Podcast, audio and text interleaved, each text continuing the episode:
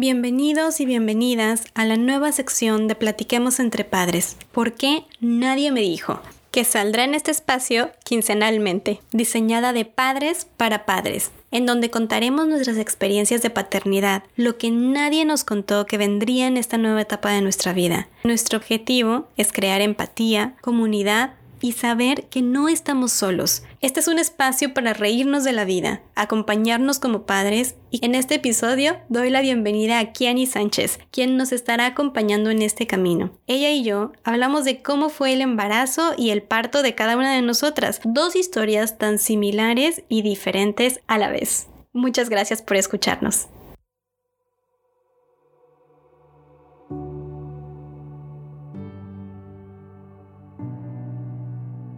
Hola a todos, ¿cómo están? Mi nombre es Diana. Hola, buenas tardes, mi nombre es Kiani Sánchez. Y bienvenidos a esta sección de Platiquemos entre Padres. Porque, qué nadie nos lo dijo. tipo de temas que nos hubiera encantado que nos contaran cuando éramos, eh, bueno, antes de ser padres más bien, y que en este momento o con esta sección del el podcast queremos compartir con todos ustedes, crear empatía con todos ustedes, que si es que estás pasando por una de estas etapas te sientas comprendido, que no eres el único, que muchas cosas pasamos y también, ¿por qué no? Conocer las historias de muchas personas que han pasado por situaciones que a lo mejor no nos imaginábamos. Y es difícil esta parte en el de cuando te das cuenta de cuando ya estás en a la hora de la hora, por ejemplo, en el parto, en el embarazo, eh, en la crianza, estás viendo este tipo como de crisis y, tú, ¿y por qué nadie me lo dijo? ¿Y por qué no supe esto antes? ¿Y cómo lo manejo? Y cosas así. Entonces, para eso es este podcast, para que escuchen nuestras experiencias y puedan aprender de ellas y que no les vaya a pasar lo mismo o sepan que sea un consejo para, para ver qué puedan hacer. Correcto, entonces vayan por su café o hagan lo que más les guste hacer mientras escuchen los podcasts y empezamos. Primero que nada, quiero darle las gracias a Kiani por decir que sí, por estar aquí. Bienvenida, tenemos entre padres. Estoy súper emocionada con estar aquí contigo. Y quisiera, Kiani, por favor, compártenos quién eres tú, de dónde vienes, a qué te dedicas, para que la gente también te conozca a ti. Claro. Bueno, pues ya como saben, mi nombre es Kiani Sánchez. Es mexicana, va nacida en la Ciudad de México, CDMX. eh, pero viví toda mi infancia fue en el estado de Tlaxcala, arriba Pisaco. y de ahí me vine a vivir hace ocho años. Ya voy a cumplir aquí. De profesión soy diseñadora de imagen y aquí estoy siendo parte de un grupo de contención contra mujeres de la violencia que hayan sufrido algún tipo de violencia, se llama Fénix. Y, este, y sí, pues se trata de ayudar a la mujer en momentos de crisis, en momentos de que no sientan ese apoyo de algún familiar o de algún, algún conocido, nosotras estamos ahí para apoyarlas y decirles pues que no están solas, igual en la paternidad pues no estamos solos, todos vamos para el mismo paso, para el mismo camino. Y sí, esta soy yo. ¿Algo más que quieras que, quiera, que quieras que yo agregue? Eh, no, básicamente lo que, lo que tú desees. Em, te voy a hacer esta pregunta, Kiani. ¿Qué es algo que te hubiera gustado que te dijeran y que nadie te lo dijo? Ay, algo que me hubiera gustado que me lo dijeran, que la paternidad a pesar de que muchos dijeron que es difícil, no dicen como las partes que son difíciles. O sea, por ejemplo, de caso de yo que soy mujer, el embarazo, ¿no? Desde el que te enteras, los cambios físicos, los cambios hormonales y toda esta parte de, pues, o sea, tus sentimientos están hechos como tanta hacer tanto revolución adentro de ti y que solamente te digan, ay, no te preocupes, vale la pena, pero vale la pena. Y así, no, es que me siento mal, o sea, estoy mal yo por dentro. Y sí, pero no te preocupes, es que es el bebé, es que es el bebé. Y esa cosa, eh, siento que minimizan mucho los sentimientos y las, las, ¿cómo se llama? Todo lo que tiene adentro la mujer. Entonces fue, pero es todo por el bebé o por el bebé hace esto, yo sí, pero para que esté bien el bebé tengo que estar bien yo también. Entonces sí es algo como que sí me hubiera gustado de que no te preocupes, es normal este proceso, pero si quieres hablarlo, dímelo o habla conmigo, ¿sabes? Esa parte, porque si era de yo lloraba todo el tiempo y no sabía por qué, los, los mareos, eh, las náuseas, o sea, a mí era la hora de las seis de la tarde y yo no podía comer nada porque eran unas, unos ascos espantosos y yo así como que tomando el tecito de jengibre o tratando de comer este, galletas este, saladitas, así como que para que me calmaran, pero no, o sea, era horrible. Y, y no estaba, no había alguien, no estaba nadie que me dijeran, a ver, vamos por esto, te puedo dar esto, o sea, cositas así, a lo mejor tips pequeñitos que a lo mejor me hubieran ayudado, no había nadie. Entonces sí, esa como que esa parte. Tú tuviste a tus dos, tienes dos hijos, ¿verdad? ¿Tú tuviste tus dos hijos aquí en Seattle o los tuviste en México? Ah, aquí. Aquí en Seattle. Sí. Son, son nacidos aquí. Sí, es que. sí, es que yo creo que es mucho eso, como estamos acá y, o sea, yo ahorita me, me identifico mucho con lo que tú estás diciendo porque a mí me pasó exactamente igual. O sea, yo no, si bien, gracias a Dios, yo no sufrí ningún malestar casi en el embarazo, mi embarazo fue como muy glorioso. sí hubo momentos en los que sí me daban náuseas, generalmente era cuando me subía a los autobuses. Eh, y lo mismo, ¿no? Las galletitas saladas que eran así. Yo, yo, yo viajaba con mi bolsa llena de Ritz, por, si, por si la ocasión se, se presentaba, ¿no? Se presentaba. Pero tienes toda la razón. O sea, desde el momento, bueno, en mi experiencia también, desde el momento en que te enteras que estás embarazada, es un. ¿Qué? Espérame, déjame procesar.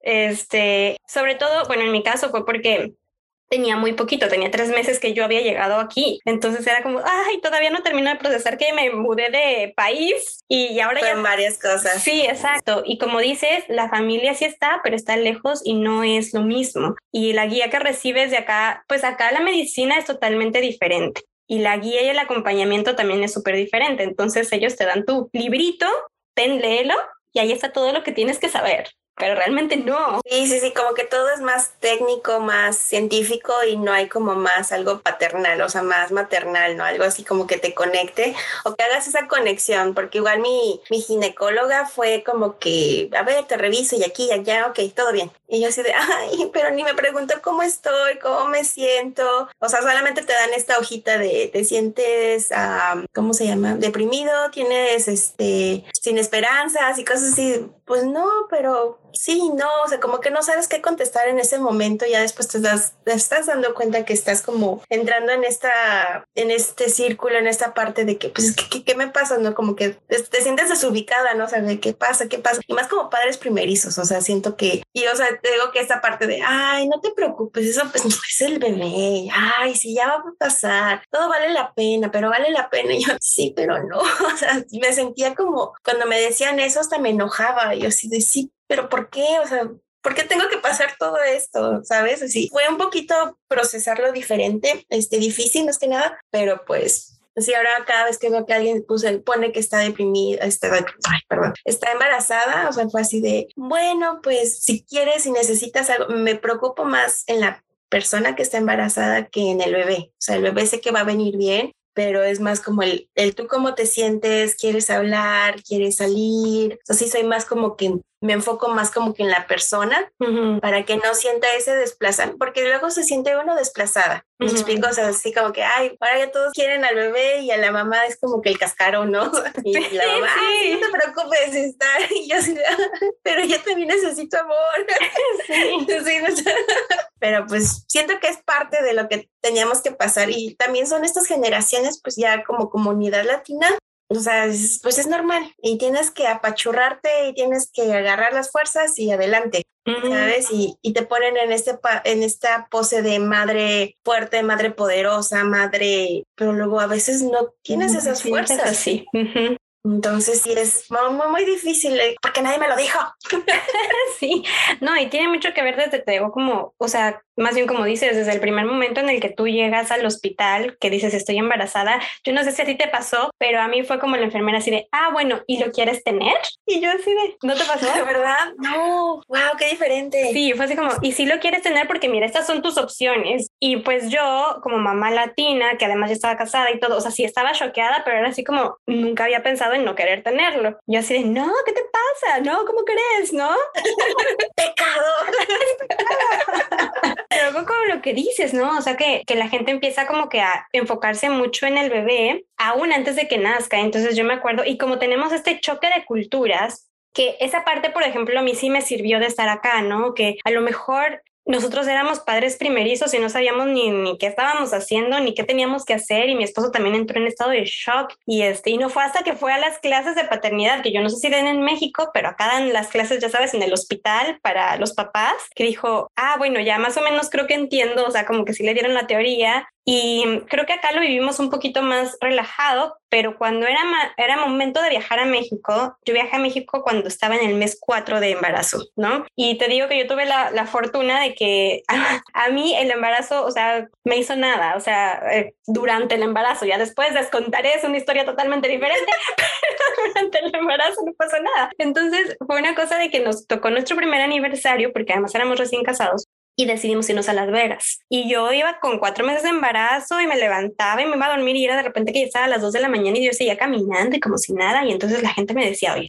tú sí sabes que estás embarazada, ¿verdad? Que no podrías estar haciendo esto. Nos vamos a la boda de su primo en Cancún porque Las Vegas, Las Vegas era como un paso y allá sí fue como que el bombardeo de todo, así, pero tú no te puedes meter al mar, pero que el agua salada, pero que las olas, pero que la corriente, pero que la luna llena, pero lo que quieras. es un chorro de restricciones que yo y, la mayoría son culturales, yo creo, porque yo había eh, todo esto como que ya lo había pensado porque está como impreso como en tu cerebro de alguna manera y le había preguntado a la, a la ginecóloga, ¿no? O sea, y, oye, yo voy a ir aquí y acá, ¿y qué puedo meterme o qué no puedo meterme? Y así, y la ginecóloga decía, ay, no, sí, métete al mar, este, ya sabes, no te metas a los lagos porque ahí sí hay como más bacterias, pero si es mar abierto, no te preocupes, tú métete, nada más ponte bloqueador y todo súper cool, ¿no? Entonces, sí, sí es mucho ese, ese choque cultural en el que te empiezan a extra cuidar, ¿no? Que se agradece, pero de repente es como abrumante, es como, ¡ah! Yo qué, o sea, y yo dónde quedo, me explico, porque digo que como que pasamos a segundo término. Igual cuando yo me enteré, me sentí súper frágil, o sea, de nadie me toque, voy a caminar despacito, no me quiero caer, o sea, como que todo así. Y, y no, o sea, al, al, contrario, siento que es lo como que debemos tener como que más actividad para poder estar fuertes en el momento del parto. Pero igual, o sea, fue una parte de mi, de mis miedos fue pues la subida de peso, ¿no? O sea, esta parte porque toda mi vida, toda mi infancia, toda mi adolescencia, siempre he sufrido, sufrido de esto, o sea, de, de, sobrepeso y el estar en dietas y hacer ejercicio y sí, no, y arriba y abajo. Y por fin había podido lograr ya estar como en la meta de donde quería estar en mi peso. Y fue esta parte de cuando quedé embarazada, o sea, fue como que este choque de, pero ¿por qué ahorita estaba tan cerca de mi meta y, me voy a cuidar? Pero, pero no, o sea, mi, mi, cuando yo me enteré, como me enteré a las dos, cinco semanas de embarazo, y me, ¿cómo se llama? Y mi cuerpo como se botó, o sea, mi panza se creció y todo así como ¡pum! Y yo de, ay, pero ¿dónde estaba esta panza que no sabía? Y muchos de, ay, ¿cuánto tiempo tiene? Así les decía, tres semanas. Ay, pero está bien grandota. Y yo, oh, no. O sea, son como son inseguridades que te vuelven a gustar. He trabajado muchísimo para tener esta seguridad de mí misma, de que empoderarme y que venga alguien desconocido, un, un, conocido, ¿no? O sea, como no amigo, no más familiar, pero, ay, de verdad, pues está muy grandota tu panza y tú, gracias. Ay, sí, qué es como que, o igual de estas mamás que luego no se les nota que están embarazadas o tienen el de verdad y, comes y estás bien y estás nutrida y el bebé está chiquito y entonces no te metas, o sea, son a lo mejor difíciles situaciones, pero sí fue así de, no, Igual esta parte, a mí nunca me molestó, no sé si a ti te pasó, pero a mí nunca me molestó que me agarraran la panza. O sea, si querían agarrármela, pues agárrenme. Pero sí había, o sea, he visto mujeres de que no toques, ahorita no, atrás, hasta el esposo, no. O sea, como que sí son muy eh, protectoras con su entorno, su, su, espacio personal. Pero sí fue esa parte de, de pues, estar como en este sobrepeso. Y, y sí gané mucho sobrepeso. Igual la ginecóloga no tenía como filtros. Y está bien, pero entiende, o sea, las hormonas de una madre son como que están hacia el borde. Siempre estás como que me haces algo y estás llorando y estás como que te mal viajas, ¿no? Y sí, o sea, esa parte no, no, no pude, o sea, nadie me dijo que iba a estar así. O sea, totalmente me, me dijeron de, ah, tus emociones van a estar loquitas. Y yo, ok. Nunca dimensionas que tan loquitas. Son muy loquitas, ¿sabes? Igual, o sea, la, por ejemplo, la barrera del inglés, o sea, mm, eso también. choque, o sea, no en poder eh, empatizar a lo mejor con la doctora porque tu inglés, o sea, mi inglés en ese momento no era tan bueno y era así como que estabas como que entendiendo a medias y el traductor ahí, o sea, como que había, no había esa conexión, pero no, o sea, después me tocó una, no me acuerdo qué semanas tenías ya para checar el, el sexo del bebé y fue esa parte de la doctora me tocó otra ginecóloga diferente y fue súper amable. Ay, no te preocupes, todo está bien. ¿Quieres hablar? ¿Cómo te sientes? O sea, ¿sabes? O sea, fue más empática conmigo que yo me quedé así. O sea, mi esposo y yo fue así, ay, ¿por qué no nos tocó ella? Y ya cuando quisimos cambiarnos con ella, no podía, o sea, ya no tenía espacio para alguien más. Y así, oh. ay, sí. Sí, pero es como que esa parte de, de el, el poder, este, ¿cómo se llama? La barrera del inglés, o sea, eran varias cositas que igual te van, como que te van abrumando y te van cerrando. Y, y sí, o sea, yo sí me volví más ermitaña, o sea, me, volví como que en la casa y no quería salir, porque igual, o sea, mi embarazo fue no de alto riesgo, pero sí, eh, cuando me enteré, a las dos semanas me, me empezó a salir sangre, ¿no? Gotas de sangre. Mm y así terminándome de bañar y así, no, ya lo perdí, o sea, te vas, o sea, tu mente te, se malviaja, a pesar de que dices, no, es normal, o, sea, te, te malviajas y te vas, ¿no? Y luego cuando va la esta enfermera, pues fuimos a urgencias, la, la enfermera me metió, un, el ultrasonido no era por fuera, sino por dentro. Y o sea, entró la enfermera, pues yo creo que estaba cansada porque fue así muy prepotente. Fue, no voy a decir nada, no me pregunte nada, solamente voy a revisar si está bien el bebé. Wow ok, pues nada más, ya sabes, acostada con las piernas abiertas, todo así. Nada más es la, enfermera ahí. Mm, mm, mm. Y tú puedes preguntarle, ¿está bien del bebé? O sea, yo así, mi esposo ya así fue así como que fue momentos muy difíciles, ¿sabes? O sea, de sí, no, ¿qué pasó? Y ya después me habló el doctor y me dijo que no encontraba ritmo cardíaco del bebé, que no tenía no tenía latido. Y yo así, o sea, ya empiezas así como que fue mi culpa, te empiezas a, culpa, a culparte, ¿no? Y ya lo único que me dio como la esperanza del doctor en ese momento fue de, está muy chiquito, esperemos dos semanas, devolvamos a hacer otro ultrasonido y si no hay pulso, pues ni modo, tenemos que sacarlo. Yo así como fueron las dos semanas más largas, largas de mi vida, así de no puedo creerlo, o sea, mi esposo y yo sí como que nos distanciamos porque pues nadie nos había hablado de esto, ¿no? O sea, mi mamá fue de, no te preocupes, todo está bien. Ah, ya va a pasar, no te preocupes. Y tú, ay, ¿por qué son así conmigo? O sea, ya tenía ya mi hijo, pero luego, o sea, me enfocaba en él, pero sí era así como que no hablábamos, ¿sabes? O sea, no queríamos hablar en el, el elefante en el cuarto. O sea, el elefante ahí estaba, pero nosotros lo esquivábamos, o sea, no queríamos tocar ese tema. Total, pasaron las dos semanas y ya, o sea, la enfermera fue otra enfermera y fue súper diferente. Oh, mira, aquí está el gummy bear. Ay, lo vi más grandote, que aquí está, mira, ¿quieres escuchar el corazón? Y o sea, como que nos fue más abierta, más, más empática con nosotros y fue así, ok, ya, o sea, y ahí anda mi niña corriendo. ahí está o sea, esto fue con la segunda. Con la segunda. Primero, sí. Sí, o sea, y fue súper, súper difícil eh, esa parte, como que esas dos semanas y y como que todos como muy, no sé, o sea, no había, no hubo alguien que me dijera, no te preocupes, ven, quieres llorar, llora, o sea, sabes esta parte, o sea, yo sé que es difícil, no había nadie que me que empatizara y nadie me, me dijo que, que, teníamos que, o sea, que podía pasar esto. O sea, porque era así, ah, tú te embarazas y de aquí para el real, ¿no? Y hasta que salí y, o sea, ya solamente, y era esta parte, oh, si sangras, pues que pierdas al bebé. Y cosas así de, pero ¿por qué son tan crueles a veces con, con los, al decir las palabras, como que no tienen ese filtro, esa, ese tacto para, para hablar? Fíjate que yo sí he escuchado, y sobre todo ahorita después de la pandemia, sí he escuchado que es una cosa como que les dan los médicos o a las enfermeras de que de repente dan tantas malas noticias que ya siento que como se vuelven insensibles al respecto y pierden esa sensibilidad y no se ponen a pensar como que la otra persona, o sea, es una persona, o sea, le estás diciendo es su vida, es un, por ejemplo, en tu caso es un bebé, ¿no? Que tú pues querías y, y que te vengan a decir eso es como, bueno, por lo menos dime lo bonito, ¿no? Sí, es bien difícil. pero pues ya, ahí anda mi niña, tres años después. Pero bueno, sí, es mucho de este, como decíamos, ¿no? El choque cultural. Yo me acuerdo también haber llegado al... Para empezar, eh, lo que decías del, del, lenguaje, sí, totalmente. Mi esposo tuvo que ir a cada una de las consultas que yo tuve con la ginecóloga, pobre. porque uno está acostumbrado, ¿no? Como dices, que tienes las patas por aquí, para allá y todo lo que hacen y el otro ya estaba así, pero blanco y sudado. Y como, esto es normal, es normal que te hagan esto. solamente. ¿Dónde van a meter eso? y tú así de relájate. Enfócate en traducir. Si quieres, no veas. Cierra los ojitos, mi amor. Mira la pantalla. y todo. Wow, sí. O también esta parte de que tienes que ir a cada consulta, ves que tienes que ir a llenar el pasito con pipí. Ay, qué cosa tan horrible. Yo nunca pude, terminaba todo mojado. Deja tú que le atines o no, o sea, primero, ¿no? Yo, a mí se me espantaba, era como, intentaba tomarme los litros de agua y decir, ahora sí, voy a hacer porque voy a hacer. Y llegaba al baño y era así como, ¿puedes salir de ahí, por favor? Yo sé que estás ahí. no salía.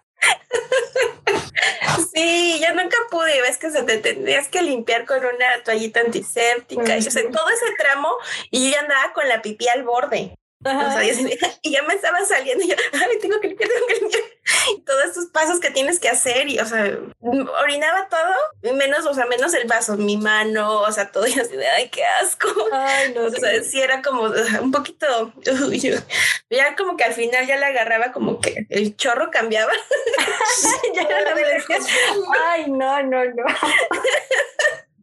Y ya, ah, hoy, no me mojé.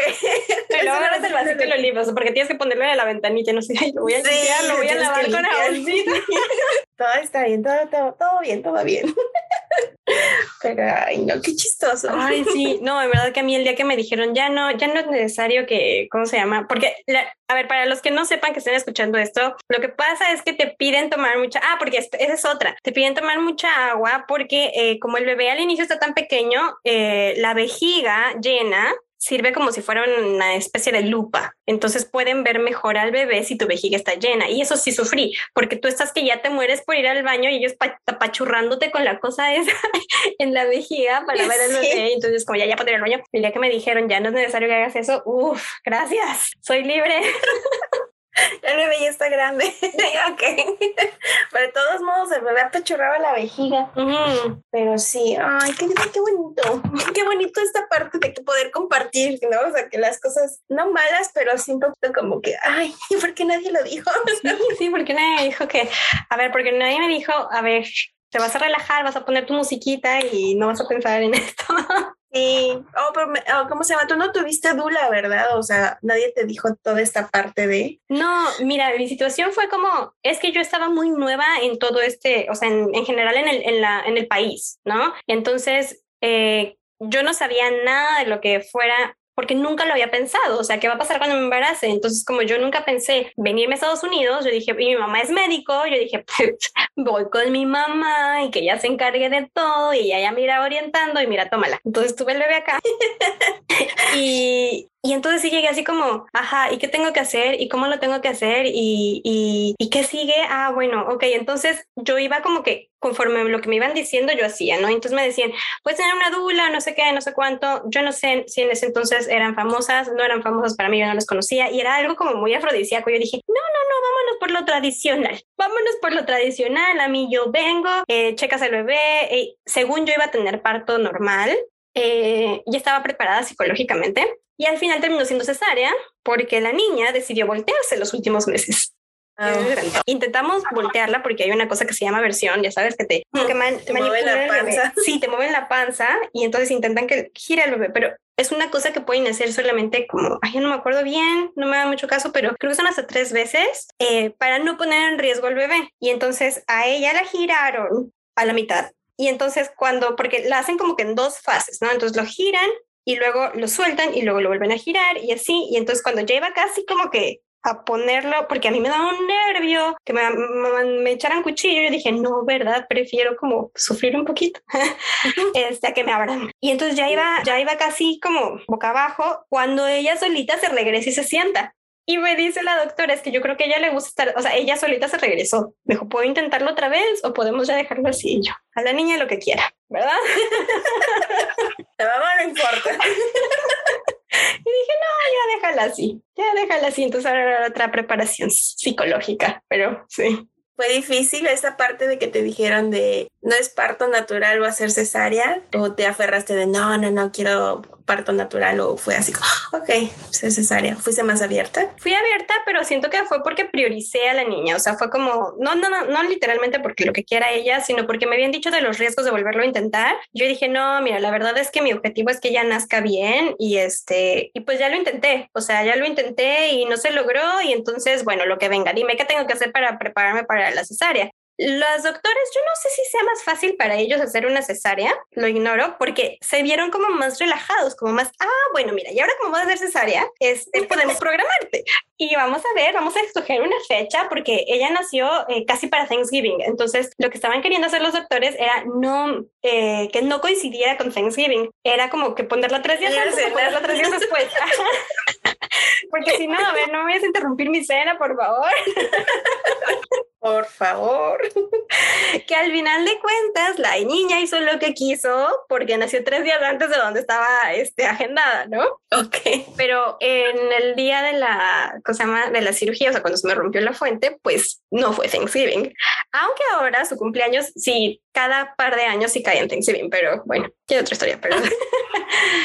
Sí, fue como un, eh, ¿cómo se llama? Como reprogramarme al, a, la, a la historia final, al final del, más bien al final de la historia, de cómo, de cómo iba a terminar. Em, me daba mucho miedo, en verdad que, de hecho, yo no sé si a ti te pasó, pero cuando yo entré al quirófano, la cosa que yo creí que me iban a dormir porque mis piernas parecían fideos, o sea, era una cosa inconsciente, yo no podía, yo no, yo no podía controlarlo, pero mis piernas estaban así, temblando, así. Y luego me acuestan en la cama esta y según yo estaba muy relajada porque dije, bueno, se rompió la fuente, qué emoción, como a las 3 de la mañana, vamos al doctor y todo el rollo al hospital. Y yo dije, ay, ni una, o sea, en verdad por eso digo que fue como glorioso porque ni una contracción, nada, o sea, no sentí nada. Entonces, eh, cuando ellos me, o sea, cuando iban a empezar las contracciones, ellos ya me metieron el, el, ¿cómo se llama esta cosa que te ponen? El, este, catéter. Es un catéter, ¿El intravenoso? El intravenoso, ajá. Este, y bueno, ya total que ya no sentí nada, pero cuando entré al quirófano, nada, o sea, empecé a temblar descontroladamente, me me acuestan en la cama y es que ya no eran nada más mis piernas, o sea, yo me sentía como que una persona convulsionando ahí en la cama.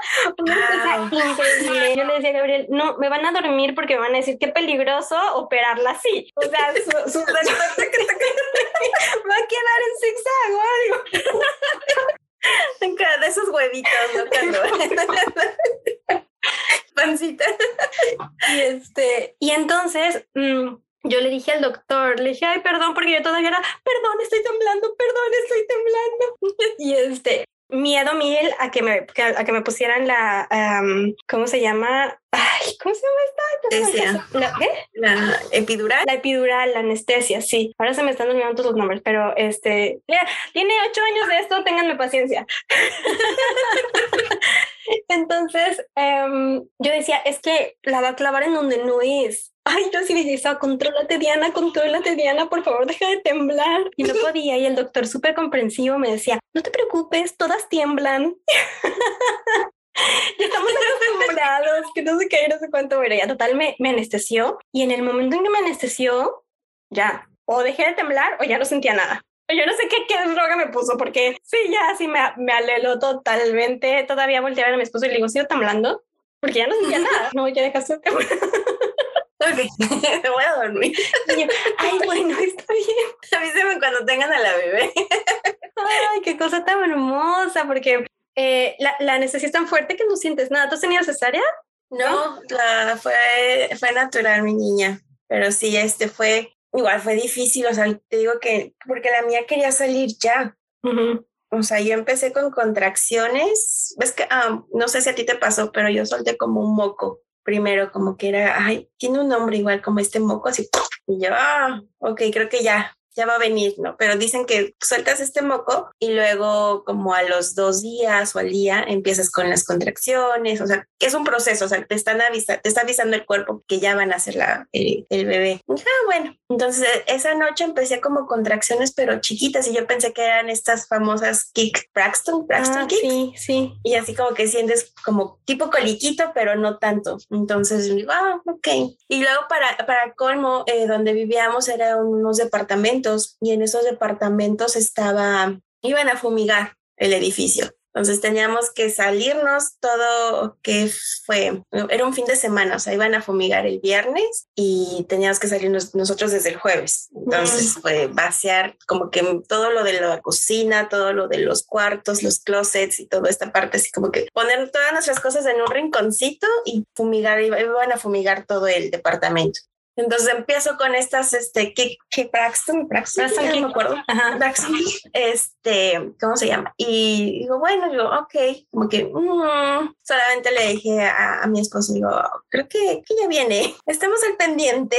y ya era tan fácil. Pues que no sea en la hora de la, del, del, ¿cómo se llama? De la fumigada, porque pues el hospital donde estábamos estaba a dos minutos manejando, o sea, nosotros estábamos arriba y el hospital abajito, o sea, estaba súper, súper cerca. Y digo, sí, porque digo, yo me iba a ir con mi, mi, hermana a quedarnos en la casa de mi hermana y estaba de la casa de mi hermana al hospital era como unos 40 minutos manejando.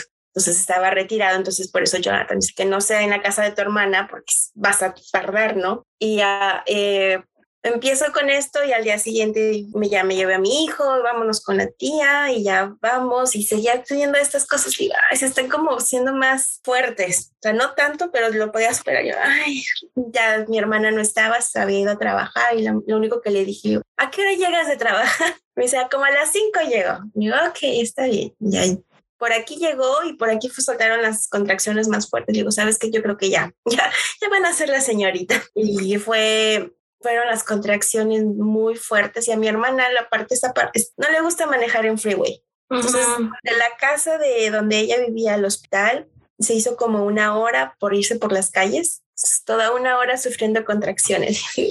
por favor, toma el freeway, ya no aguanto. Me dice, no, es que me da miedo, es que me da miedo. Y así, no, por favor, ya no. Y me hablaba de cómo la vida es no Topes y baches, topes, baches, semáforos. yo quería decirle todo, ¿sabes? O sea, ofenderla, gritarle. Y yo, yo no podía eso. Ya mi dolor era fuerte. Se estacionó, llegamos al hospital y sale una señora y me dice, ay, estás teniendo bebé, voy por una silla de ruedas. Y se tardó y así yo, no, necesito caminar porque para que nazca, para que se abra la pelvis. Necesito caminar, necesito caminar. Y sí, fue así como que súper doloroso. Y ya después me dicen, entramos a esta área de, porque a mí me pasó, no sé si a ti te tocó eh, hacer como un tour en donde ibas a estar en el hospital. ¿No te hicieron un tour? Ay, yo pienso que sí. Ya como que te van y te enseñan el cuarto, te enseñan como un cuarto en general. Sí. Y ya y a mí me dieron la opción de que si yo quería tener las contracciones, o sea, si quería todo natural, había como tinas para que, una tina en el baño para que si, si me daba tiempo podía tener el bebé en la tina, pero era recomendable tenerlo en el cuarto y no sacarlo, o sea, que todo iba a ser como en el cuarto. Y yo ya había ido, ya como que había como conocido y ya así fue de, no, si yo, yo quiero tina, yo quiero todo natural, si estas contracciones están fuertes, pero ya las puedo manejar, sabes, yo toda aquí bien mentalizada, porque igual yo también quería como aliviarme en la casa, lo quería súper natural, o sea, quería, mi dula fue por online, o sea, fue de una mm. amiga de, de la, ¿cómo se llama? Del secundaria prepa. Entonces ella, ella fue como que la que empezó a, abrirme a mí como que existía esta parte de, del parto humanizado, del golden hour. O sea, eran varias cosas que yo así de, ay, ¿a poco que existen? Yo no sabía. Y Espérate, paréntesis, ¿qué es el golden hour? El golden hour es eh, la primera hora que nace tu bebé y que está contigo y él es piel con piel y toda esta, esta parte. Mm. Eh, es muy bonito, o sea, se ve bien bonito en las fotos y en todo, pero es en mi caso no fue tan, un poquito como, ¿y ahora qué hago? ¿Sabes? O sea, fue así de, ay, la bebé aquí ya está conmigo, ¿y ahora qué hago con ella? ¿Qué voy a hacer? Y que, o sea, te empiezas a llenar de tantos pensamientos que no, o sea, no me, no me enfoqué tanto como, oh, deja, deja papachar este momento, ¿no? Ahora me, me arrepiento de, ¿por qué no pasé, o sea, como que puse mi mente en claro, en blanco? No, imposible.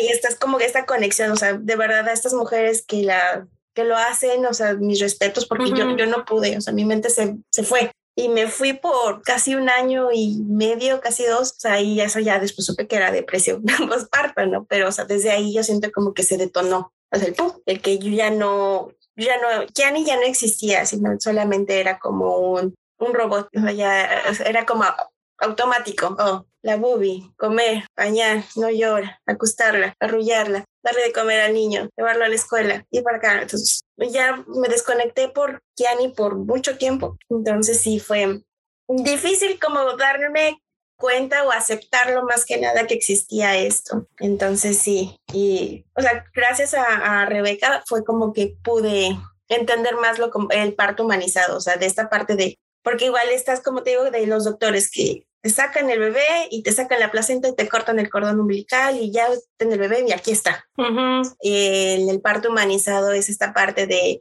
a ah, tu tiempo, tu respiración y, se preocupan con la mamá. Digo, yo también quería tener como esta dula conmigo porque te pone la música y te soba aquí, que te duele aquí. Ay, qué rico. Se acopla a ti, o sea, se preocupa por ti. O sea, tú como mamá la dula es para eso. El papá, pues ahí está como sobándole y yendo por el agua, yendo por los hielos, yendo por cualquier cosita. Pero la dula es la que está como al lado a lado, o sea, la que está contigo en todo. Igual si es cesárea, está contigo, o sea, te, te da como aceitos naturales para que huelas, te soba para que te relajes, o sea, y a mí me hubiera gustado tener a mi dula conmigo, ¿no? Pero en donde yo este me alivié no, no daban este servicio. Y yo supe de la dula, aparte por mi amiga, fue por mi prima, mm. porque ella se como que, ah, esa es mi dula, y yo, ¿qué es eso? ¿Sabes? Pues me la pusieron los doctores, me dijeron que no sé qué, yo, y ya como que ya sabía qué era, o sea, de, de, pasadita, ya sabes, o sea, de, ah, pues es alguien que te ayuda, ¿no?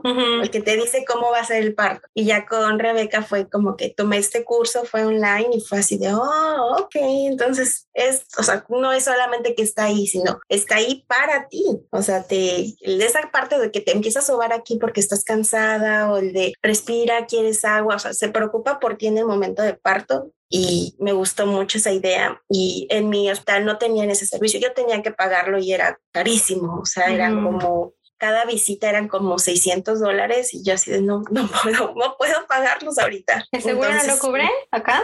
No, ah, en el hospital donde estaba, las dulas no tenían dulas, sino tenía que yo como mm. externa. Entonces las dulas sí son cariñosas y esta, esta parte mm, no lo, no lo cubría, lo cubría mi seguro, pero no sé, era como un rollo ahí raro que no, o sea, yo no podía tenerlas. Si me cambiaba de hospital, ya era como el hospital tenía su grupo de dulas y ya, o sea, iba con, ¿cómo se llama? Tú podías, la dula iba contigo, iba a tu casa, o sea, ya era constante porque iba creo que dos veces a la semana por los nueve meses y, o sea, y más el parto y después el posparto iba. O sea, que te, que te iba a sobar la, las boobies por cuando ves que te, se te inflaman y todo esto, te las iba y te las sobaba y te, te daba, que te hacía como de comer, o sea, sí estaba como, sí está ahí contigo, aquí, no sé, en México. Fíjate que, qué importante y qué interesante saber esta información porque, o sea, todo esto que estás mencionando es un game changer, o sea, es una cosa que sí completamente cambia la experiencia de tener un bebé y yo no sabía y te juro que, o sea, y también se me hace interesante esta parte de cómo estamos compartiendo. Yo me fui, como mis padres son médicos, o sea, yo me fui del lado como, como dirían científico, yo dije, no, todo lo que tenga que ver con médicos, todo en el hospital, todo ahí ahí que me cuadradito y bien nadidito, por favor. Y este, y no, no pensé tanto en esta parte que tú ahora estás compartiendo y que se me hace ahora que si yo supiera esto, que si hubiera sabido esto antes, y hubiera sabido todo lo que implica eh, tener un bebé, por supuesto que, o sea, por supuesto que contratas el servicio. Digo, si te, o sea, en el caso de que te alcance o que, o que esté, esté cubierto por el seguro, ¿no? Em, porque creo que sí hace un cambio porque esta persona creo que puede ayudarte a hacerte cargo de ti, que es algo que pierdes totalmente en el momento en el que sacan al bebé de tu cuerpo. Y muchas veces, como decimos hace ratito, ¿no? Hasta tiempo antes. O sea, es como... Eh, tú como persona casi casi que dejas de existir ante los demás porque ahora hay otra prioridad y tú lo estás cargando, ¿no? Pero nace y, y, como que eso se multiplica y entonces, o sea, como cosas como la lactancia, que a lo mejor algún día hablaremos de lactancia, em, que te hagan de comer, o sea, son cosas muy pequeñas y que a lo mejor puede cambiarte la perspectiva de cómo vives tus primeros días de como madre, eh, porque ya hay alguien que se está encargando de eso. Y esta parte, igual aquí en, en México no es muy vista, ¿sabes? En, México es mucho de vamos a, a, ver al bebé, que se alivió, vamos a ver al bebé. Y no ayudan, o sea, la mamá toda ahí, pues recién parida y tiene que hacer como que atender a las visitas, ¿no? Aquí es el, esta parte, ay, se me olvidó el nombre, esta parte de que, o sea, hay una, no es baby shower, es una que está recién aliviada y las mamás llegan, o sea, las amigas llegan y te ayudan, o sea, a, lavar la ropa, a limpiar, a hacer de comer, o que llegan y te traen como esos, este, comida ya como que en, semana, en, de semanas, o sea, de una semana de comida y te la llevan, o sea, para que la tengas en el congelador. O sea, esa parte me gustó mucho, así de, ay, qué bonito, o sea, yo no la tuve, porque igual, o sea, no tenía muchas amigas, o sea, no tenía mucho, muchos conocidos, o sea, solamente era como que, ay, ya se alivió, felicidades, ¿sabes?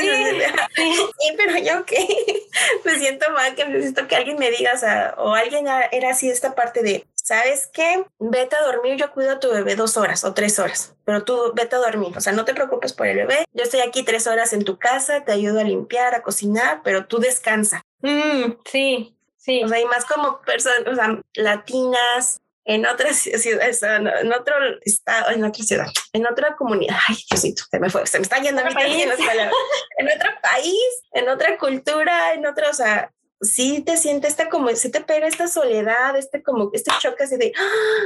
¿y ahora qué voy a hacer yo sola? O sea, en mi caso fue sola con dos niños, o sea, mi niña tenía dos años, o sea, estaba chiquito, y así fue de, ¿qué, qué, pasa? O sea, no, fue difícil, pero igual, o sea, igual siento que también para ti es el estar recién aliviada con cesárea y hacerte cargo ya de un bebé recién nacido a las horas de haberte cortado, o sea, de tener toda esta parte de, pues te removieron todo, o sea, te movieron piel, te movieron órganos para poder sacar a la bebé y después te los volvieron a acomodar, o sea, siento que es demasiado, o sea, si en una operación normal de que te quitan el páncreas o te quitan cualquier cosa, tienes que reposar unos una semana, dos semanas. Sí, acá no, literalmente al ruedo. Sí, o sea, aparte es, párate mamita, camina para que te recuperes.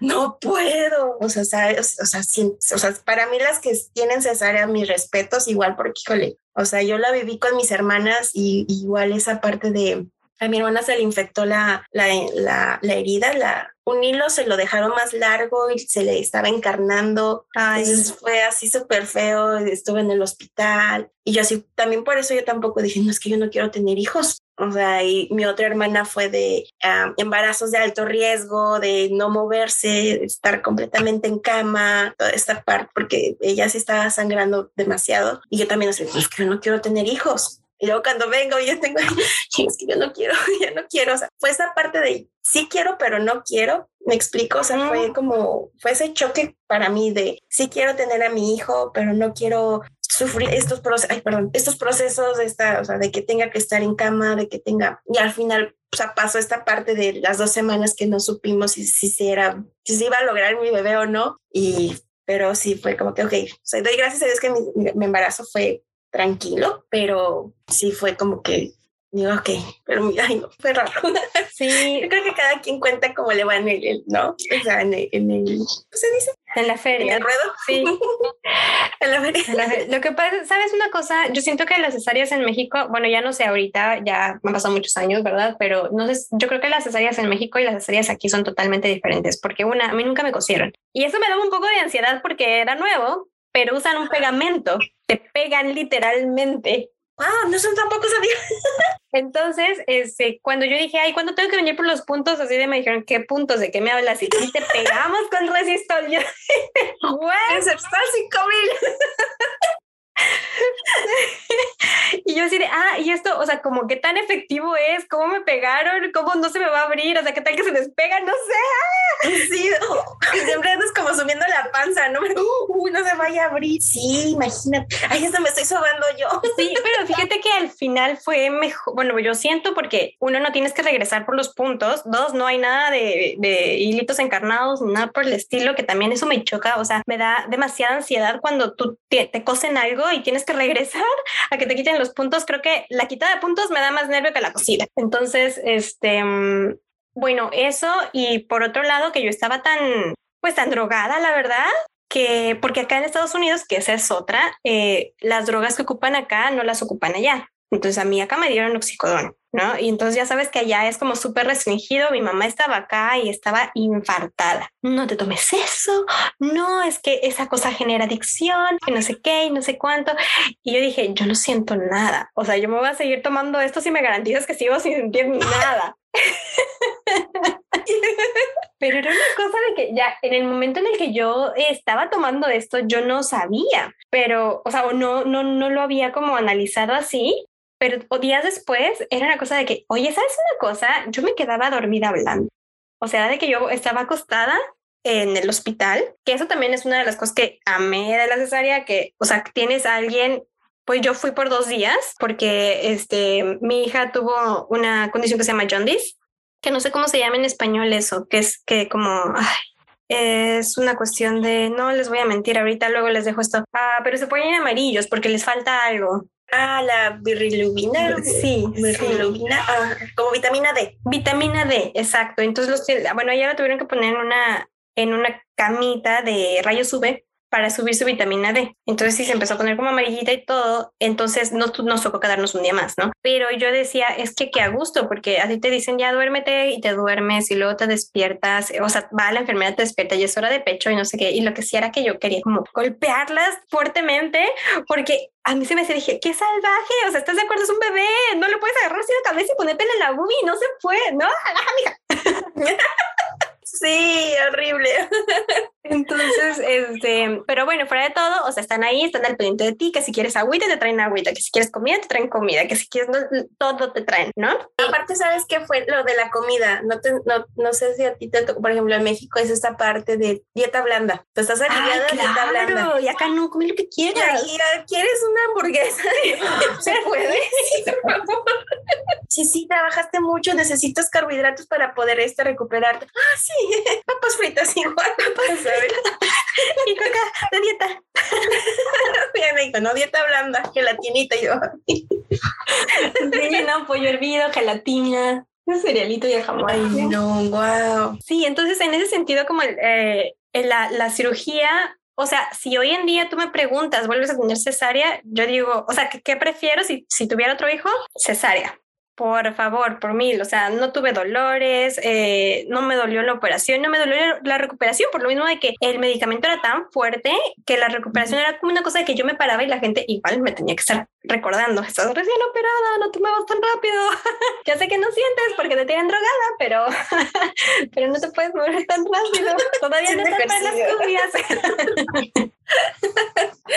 Wow, sí, no, el mío sí fue no doloroso, o sea, pues fue, esta parte de la primera popó, es así como que, híjole, ya todas igual, a las que me dicen, yo así, toma mucha agua, tu juguito de ciruela, come mucha ciruela pasa, o sea, como fue mucho, como, come, come mucha fibra porque igual, o sea, nadie me dijo, o sea, nadie me dijo que me iba a doler tanto, o sea, yo sentía que en el baño yo estaba pariendo a otro bebé. O sea, y fue, fue esta parte igual porque me, me desgarré porque la, la, la, bebé ya quería salir y, y la enfermera me decía, no pujes, no pujes. Y yo es que yo no estoy pujando. O sea, yo trataba de como que cerrarlo y no, o sea, la niña ya estaba y me desgarré, me desgarré a segundo grado. O sea, mm. que es casi ya tocando la, la, vagina con el ano. Entonces ella es otro grado más y me desgarra. O sea, se, se hacía una cosa grandota. Pues cuando fue esta parte de yo tenía miedo de ir a hacer pipí, yo tenía miedo de hacer popó. O sea, yo hice popó, híjole, como a los, a la semana, yo creo. O sea, igual, por este miedo y, o sea, y, era, o sea, y era así, pues deja que pase, respira, tranquila y no, quiero que me den algo que me, como que me suelte porque va a salir dura y me va a doler. Claro. O sea, y sí fue súper doloroso, traumático y fue esta parte de, te digo que pues estaba yo sola con dos niños, mi esposo se había ido a trabajar, mi familia pues trabaja, no, o sea, iba los fines de semana a verme y solamente un ratito, o sea, de lunes a viernes y era como que chuta la, chuta, chútate toda esta parte de cuarentena sola. Entonces sí fue como que luego estaba en el baño así como arañando las paredes y mi niña llorando porque ella tenía hambre, mi hijo queriendo comer y ahorita voy, espérenme, espérenme, espérenme cinco minutos y era súper doloroso, o sea, yo creo que volví a sangrarme, me volví a desgarrar, no sé, yo, yo me sentía mal. Ya, o sea, y hablas con la doctora, ah, sí, no te preocupes, pues es, es normal. Y yo, no, no es normal. como que quiero que, o sea, que hagan validación de, la, a la mamá, ¿no? O sea, siento que sí como que nos desplazan el cómo te sientes o la recuperación de, ah, estás bien y, ah, ok, pues ya. Claro, es que creo que es tan normal para ellos, eso es lo que te digo, o sea, yo siento que de repente ven a tanta gente que tiene lo mismo que ya es como, ah, una más, pero no, una más, o sea, una más no es una más realmente, o sea, es como un individuo. Entonces, sí, yo creo que el rescate acá es que si estás escuchando esto y todavía no tienes un bebé, este es tu oportunidad para comprarte tus jugos de arándano, ah, no, tus jugos de, de ciruela y fijarte muy bien en la dieta que comes antes. No, yo creo que nunca es una garantía de que no te vaya a pasar, porque yo sé que es como un conjunto de varias cosas por lo que pasa entre los medicamentos, el estrés, que realmente como te deshidratas cuando tienes un bebé, o sea, pero sí, o sea, si algo puedes hacer por ti es eso, ¿no? O sea, como comer, asegurarte que dentro de ti tienes cosas que se digieren rapidito. Sí, y luego ves que tienes que cuidar tu alimentación porque se la pasas al pecho del bebé. Y era tan, o sea, era difícil de que yo quería comer, o sea, yo quería comer calabazas, brócoli, y no, porque le infla la panza y tú, pero porque nadie me lo estaba diciendo. O sea, te digo que eso era como ya cultural latina. Pero ¿quién te decía? O sea, te decían eso en México. Mi, mamá, mi hermana, y es que no comas esto. Y yo así, pero es que tengo hambre. Y digo, o después era, me hablaban por teléfono. ¿Y qué comiste? Pues comí verduras servidas con el pollo que trajo Jonathan. Igual no había nadie que me fuera y que me dijera, ten, aquí está los, la comida para una semana. ¿Me explico? O sea, no, no había, no tenía nadie. Y fue así de, Jonathan iba por un, un pollo rostizadito y ten, aquí está el pollo, ahí está la ensalada, ahí está la verdura y ya me voy a trabajar. Y ya, o sea, párate, dale de comer a, a, tu hijo y a la bebé aquí teniéndolo. O sea, me volví como pulpo y, o sea, este brazo se hizo como más largo para que yo pudiera agarrar bien a la bebé y con este poder cocinar y poder hacer cosas. Pero sí, o sea, fue esa parte del posparto igual como sola y de que pues, o sea, te digo que admiro muchas de estas mujeres que están como con la cesárea porque se levantan y tienen que caminar y ser y están operadas, o sea, están abiertas y me da mucho, ay, ya me estoy agarrando la panza porque me da mucha, mucha cosa eso. Sí, sí, da cosa pensarlo. Cuando, cuando uno lo vive, bueno, yo creo que como dices, cada quien habla como le fue, pero es menos de lo que te imaginas. Para mí fue menos de lo que me imaginaba. Pero también creo que como el, el crear esa línea de soporte y el tener este apoyo y sobre todo que la gente que alrededor, alrededor de ti tenga esta conciencia de por lo que estás pasando, muchas tendemos a olvidarlo, ¿no? En mi caso, por ejemplo, cada vez que mis amigas se, se eh, tienen un bebé, lo primero que les digo, porque es justamente que lo primero con lo que batallé, ¿no? Es vamos a hacer un eh, eh, meal train, vamos a hacer eh, un tren de comida y vamos a juntar varias personas y vamos a llevarte comida porque si de algo no te vas a preocupar va a ser de qué vas a cocinar hoy porque tienes mil y un preocupaciones más que tener cuando nace un bebé. Entonces yo creo que es algo como bonito que hacer y lo mismo vuelvo no o sea si estás escuchando esto y no y tienes a alguien así o sea como saber que muchas veces es complicado pedir ayuda o sea cuando estás viviendo esa situación es este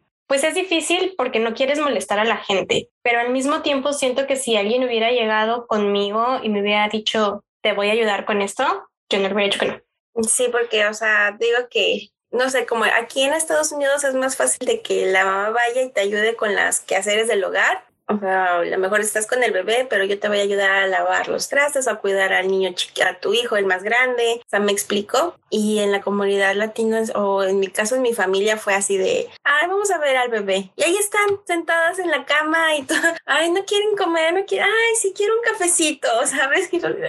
o sea, atender, porque es tu casa y es, y es esa parte de, híjole, ¿cómo les dices que, que mejor te ayuden, no? O sea, porque igual, o sea, también esta falta de, pues de que no querer molestar a las personas, igual siento que también es esto cultural de no está bien que pidas, o sabes, o no seas pedinche, o sea, a mí desde chiquita de no seas pedinche, no pidas esto, o sea, lo, y lo que te den agradece, pero ya después te vas creciendo y no tienes que pedir. Claro, exacto. Y también una de las cosas que tienes que pedir a lo mejor no siempre es que te ayuden, a lo mejor es necesito espacio, necesito que nadie me visite por una semana porque estoy, eh, o sea, estoy intentando arreglar mi vida que, que, acaba de salir de balance, ¿no? Y a lo mejor como el, la presencia de alguien más, por muy buena su intención, a lo mejor puede no ser tan bien requerida o no puede ser este tan productiva para una nueva mamá, ¿no? Entonces también saber que si tú necesitas ese espacio, si tú necesitas ese, ese tiempo para darte cuenta y arreglar y acomodar tus cositas, es totalmente comprensible y, es totalmente correcto que se lo expreses a las personas que quieres, ¿no? Y a las personas que tienes cercanas que a lo mejor pudieran querer venir, ¿no? O sea, como, es una cosa, o sea, ahorita no, pero pregúntame de nuevo en 15 días. Sí, sí, sí, sí, y o sea, es bien difícil es esta parte, o sea, de, pues es que es todo nuevo para ti, o sea, tu, tu horario de dormir cambia por completo esta parte. Y aparte, o sea, la primera noche con la bebé ya en casa, o sea, es completo, o sea, yo no dormí para nada, o sea, fue así, si está despierta, si respira, ¿y por qué la voy a dejar en, en este, ¿cómo se llama? En, el Moisés, ¿no?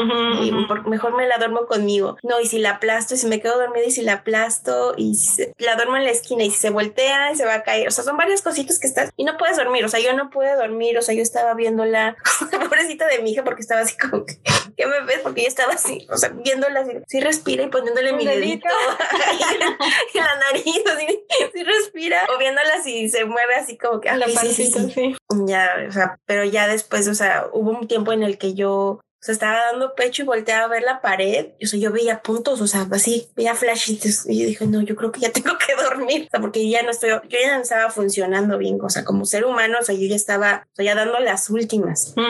Entonces, sí, creo que es bueno que, que si ustedes son van a ser mamás, van a ser papás, que sí, que lo hablen, que expresen y que tengan este, no sé, hablar con la familia antes, ¿no? O sea, como que esas son mis reglas y igual que lleguen la familia y, o sea, algo que sí me gustaba de, de era aparte de que no, de que entraban las visitas y era como que esperarse media hora en la sala para que no les trajeran aire al bebé. Ah, no, eh, o esta parte, o sea, como que sí era como quédense un ratito ahí y ahorita pasan a ver a la, a la, bebé, pero que llegaban y la empezaban a besar y la empezaban a agarrar y así de, ay, me una, sí. una ansiedad y así de, espírenme, sí, pero es que no sé a quién besaron, ¿sabes? O sea, fue como medio raro, o igual esta parte de empiezan a comparar a los hijos o empiezan a comparar, igual, o sea, también en mi embarazo fue así de, pues es que quiero ver de qué color van a ser el bebé. Y, así, ¿y a quién chingados les importa? ¿Sabes? Una cosa sí, a mí también me dijeron eso. O sea, cuando ella nació, ella nació, mi esposo es morenito y pues yo soy blanquita, ¿no? Y ella nació más parecida a él. O sea, es menos morenita que él, pero sí, pero me acuerdo que sí, sí dijeron, ay, como que está muy morenita, ¿no? Yo así de, excuse me. Sí, o sea, como que tu mente así de no manches, o sea, acabo de parir, o sea, ¿por qué me dices eso? O sea, mi hija está sana, o sea, apláudeme eso, ¿no? O sea, está sana, o sea, no, no le falta algo, está, respira, no necesita em, eh, medicina, o sea, aparte de, o sea, del rayo UV, pero solamente era o sea, era fácil de, atender, me digo, pero sí fue esta parte así de, no es que, ¿y cómo es que, cómo, ¿qué color va a ser? ¿cómo que qué color? El color que sea, ¿sabes? O sea, no me importa. Y ya después vas como que conociendo y esta parte igual de la familia era de, oh, tuvimos suerte de que mi hija salió con los ojos verdes y yo, no, no es suerte, o sea, qué bueno que, ok, pero tuvo complicaciones la niña cuando nació, ¿sabes? O sea, me explico, o sea, le priorizan muchas otras cosas del color de ojos de la niña que a la, salud de la niña. Entonces sí fue como que, híjole, creo que tenemos que cambiar eso porque no, no está bien que te digan, es que quiero saber de qué color es el bebé. Y yo, pues el color, o sea, no voy a pedir a un bebé ojos azules rubio porque mi esposo y yo no somos rubios de ojos azules. ¿Me explico? O sea, yo con que naciera mi hijo sano, con que tuviera todos los dedos en la mano, con que no le faltara nada, o sea, yo me estaba dando por bien servida. Exacto. Pero pues para algunas personas yo creo que no. Yo creo que cada quien como tiene sus propias prioridades y cuando uno es mamá o papá, em, creo que lo único que nos importa o lo que más nos importa es que vengan bien, que vengan sanos, que vengan sin complicaciones y que sean los niños completitos, ¿no? Este, pero creo que también eh, este tipo de comentarios viene como del conocimiento de cada persona y de la herencia cultural que cada quien tiene, ¿no? O sea, hay cosas que afortunadamente, eh, y yo sí pienso que mucho tiene que ver con que nosotros estamos viendo en otro lado, tenemos como esta mente más abierta y yo no sé si a ti te pasa, pero de repente yo volteo a ver las cosas que pasan en México, en mi familia, y yo digo, wow, es que yo le movería ahí, ahí, ahí, ahí, porque es lo que no están viendo que está pasando, pero yo ya estoy fuera del círculo. Seguro que si yo estuviera dentro del círculo, a lo mejor estaría metida en ese mismo eh, rollo, ¿no?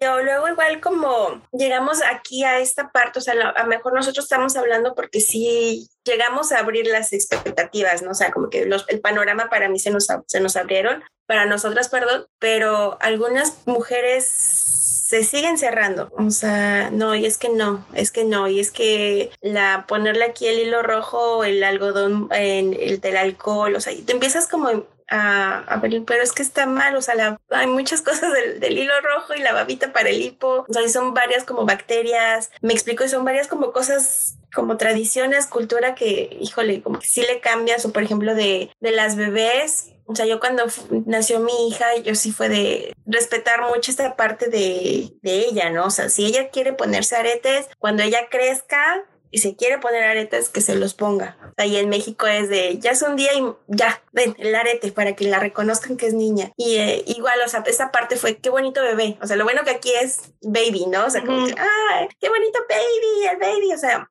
y no se hace como, no, no distingue el sexo, pero en México, ay, qué bonita la bebé, el bebé, sí, ¿no? Y, y sí fue así de, ¿y es niño o es niña? Yo, pues el que sea, o sea, es un bebé, no importa. Son varias cositas que igual, o sea, nosotros sí, o sea, aparte, o sea, a mí sí me, no me afectaron, pero sí fue así de, por favor, gente, abran su, su mente, o sea, hay más cosas, o sea, sí fue bien difícil, pero pues ya, y ahorita con mi hija como es, o sea, de verdad agradezco no haberse puesto los aretes porque se quita todo, o sea, y no sé qué hubiera pasado con los aretes, a lo mejor otro accidente, pero sí, o sea, ya cuando ella crezca, si ella se los quiere poner, que se los ponga, y luego pues también esa parte de que hay infecciones, o sea, vi videos, también me ayuda mucho que ves videos de que, cómo le ponen y cómo se le hace el arete a la bebé. Y fue así de no, o sea, mejor respetar su, su, su, cuerpo de mi hija igual. O sea, esta parte de respetar lo que ella quiera, decide y quiera hacer, adelante, pero sí.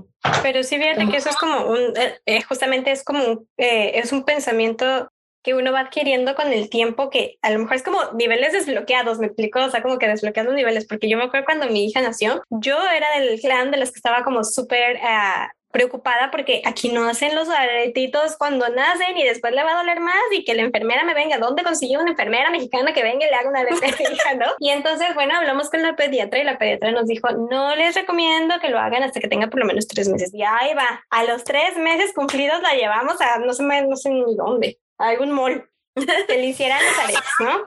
Y entonces se los hacen, pero se los hacen chuecos. Y entonces yo dije, no, es que no puede ser esto, le quito uno, eh, que ah, hecho espero que mi hija no me lo reclame, que estoy que ahí viene, o sea, yo estoy que ve que viene, porque el hoyito se le cerró, pero todavía se le ve la cicatriz del hoyito que está chonco, y entonces yo ya no se lo volví a poner.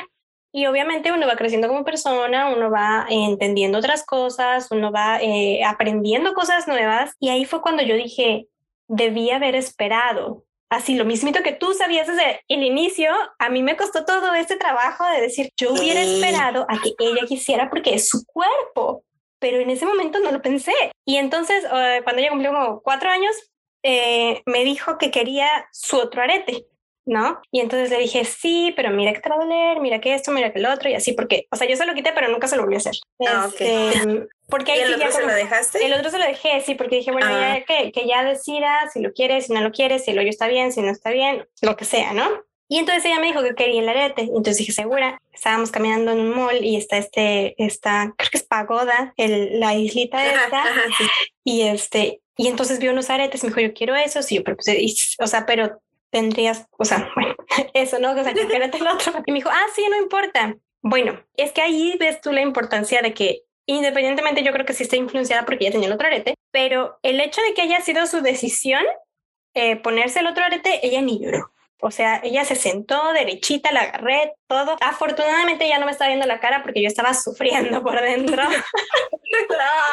Ay, la primera vacuna igual. se lo ponen, sentí como que brincó y, y así yo la volteé a ver. ¿Estás bien? Sí, no me dolió. Y yo dije, ok, vámonos. No me hables en cinco minutos, mamá. Pero sí. Oye, Kiani, y este, ya para cerrar la conversación, ¿algún, este, ¿algún mensaje final que quisieras decir? Ay, sí, qué rápido se fue el tiempo, ¿verdad? Ay, muchas gracias. Uh, Ah, no están solas. Eh, si lo quieren, si quieren decir algún tema que quieren o comentarnos cuál fue la parte favorita que les gustó, que nos faltó, alguna información igual que nos quieran brindar, adelante. Es más que bienvenido y sí, este, pues vamos a tener invitadas igual para hacer esto más, un poquito más dinámico y yo creo que escuchar las historias y las anécdotas de las diferentes mujeres y diferentes papás es ¿cómo se llama? Es bonito escucharlas, o sea, como ver diferentes tipos de perspectiva. Y, y sí, muchísimas gracias por escucharnos. Bienvenidas a este podcast de porque nadie me lo dijo antes, porque no lo supe antes, como ustedes lo quieran llamar. Y pues sí, bienvenidos aquí y nos vemos la próxima vez que nos quieran escuchar. Nos vemos, nos escuchamos la próxima vez. Perfecto, pues sí, Kenny ha dicho todo. Ya saben dónde encontrarnos. ya saben dónde encontrarnos. Las, eh, las notas están tanto de Feni eh, que es la otra asociación donde está trabajando Kiani, como el correo electrónico, por si quieren compartirnos lo que quieran compartirnos, si tienen alguna idea, si tienen una historia que quieren que contemos, eh, ya sea que ustedes vengan, porque esto es un espacio de, de gente, papás, mamás, comunes y corrientes para nosotros mismos. Entonces, eh, si tú quieres salir en este podcast, puedes contactarnos y sales contar tu historia. Si no quieres, pero tienes una muy buena historia, también nos puedes escribir y nosotros la contamos por ti. Entonces, em, pues ya sabes, este es tu espacio. Gracias, Kiani, una vez más. Gracias a ti, Diana. Por toda esta plática tan rica que nos aventamos y nos estamos escuchando el próximo episodio. Muchas gracias, cuídense, bye. bye.